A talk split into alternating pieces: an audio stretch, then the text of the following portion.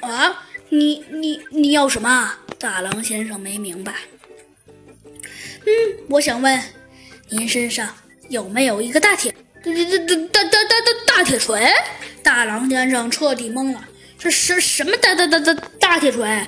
我身上毫无寸铁呀！哦大郎先生你找找。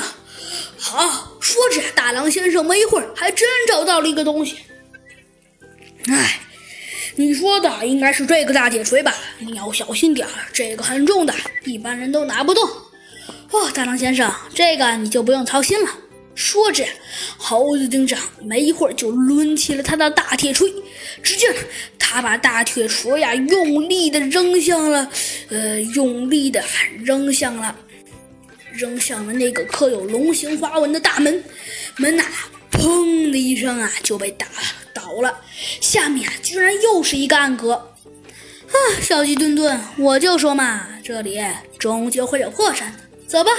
猴子警长走了进去，说道：“ 唉，猴子警长，你可以肯定，这里，这里就一定就一定是 唉，好吧，我承认，这个地方可能，可能什么？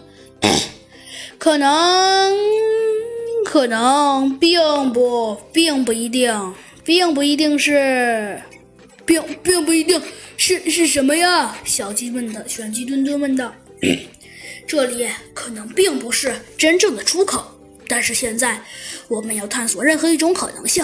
走吧。”说着，猴子警长还是那样冷静。就这样，他们走入了深深的巢穴之中。